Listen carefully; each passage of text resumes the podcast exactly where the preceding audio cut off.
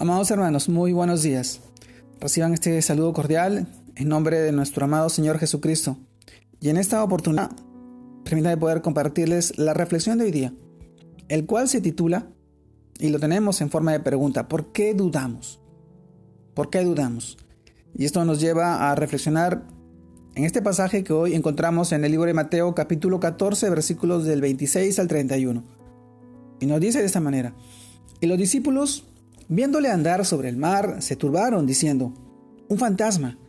Y dieron voces de miedo, pero enseguida Jesús les habló, diciendo, Tened ánimo, yo soy, no temáis. Entonces le respondió Pedro, y dijo, Señor, si eres tú, manda que yo vaya a ti sobre las aguas. Y él le dijo, Ven. Y descendió Pedro de la barca, andaba sobre las aguas para ir a Jesús, pero al ver el fuerte viento tuvo miedo y comenzando a hundirse dio voces diciendo, Señor, sálvame. Al momento Jesús extendió la mano, asió de él y le dijo, Hombre de poca fe, ¿por qué dudaste? Mateo capítulo 14 versículos del 26 al 31. Amados hermanos, el título de hoy día, ¿por qué dudamos?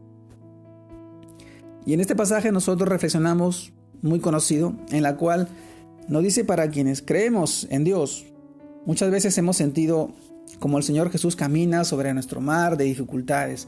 Él está sobre encima de todo, Él es soberano, Él tiene el control de todo. Y vemos cómo se mueve poderosamente ante cualquier situación de nuestra vida.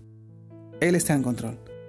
Por difícil o imposible que parezca, el Señor siempre, siempre está por encima de todas nuestras dificultades, por encima de ellas. Somos testigos reales de su gran poder y su misericordia.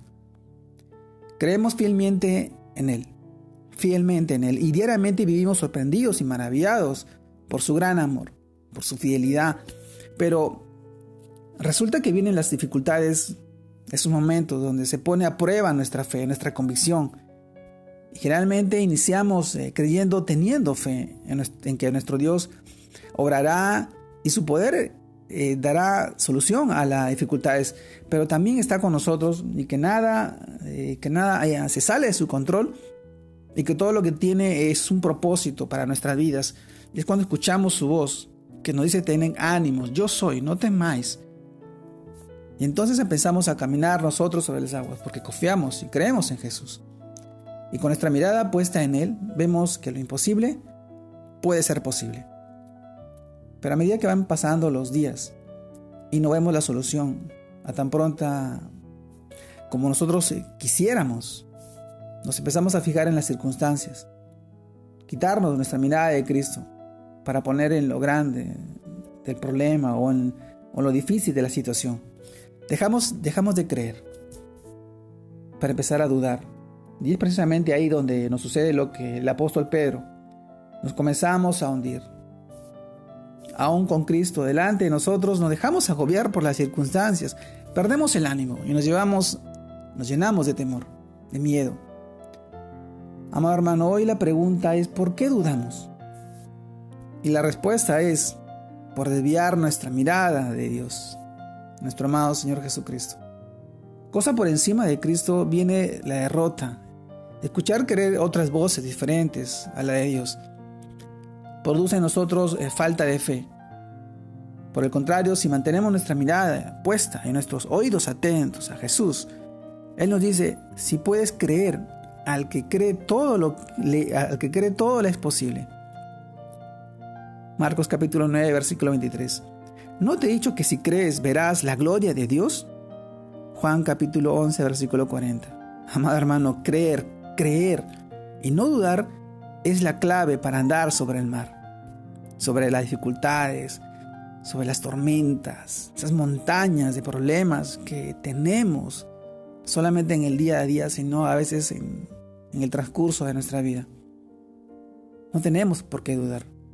Dios no nos puso espíritu de temor y, mucho menos espíritu de cobardía. Se nos dio espíritu de amor, de valentía, de seguridad, de fe, de convicción. No tenemos por qué dudar. En Él somos más que vencedores. Estamos guiados por el, por el Creador, a su imagen, creó el mundo por nosotros, porque nos ama y quiere lo mejor para nosotros.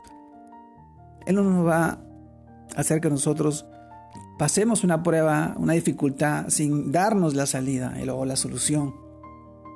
Tenemos que ser conscientes de que en la prueba produce fortaleza espiritual, fortaleza, fortalecimiento. Esto nos lleva a confiar más en Él y no dudar, a no dudar, a poner nuestra mirada fija en Él, en su palabra, en una continua relación con Él. Mi amado hermano, hoy te animo a que tú puedas seguir adelante, a confiar en Él, a no dudar, a saber que Él obrará conforme a su voluntad, buena, perfecta y agradable, en los tiempos que Él así lo ha previsto, porque Él quiere lo mejor para ti.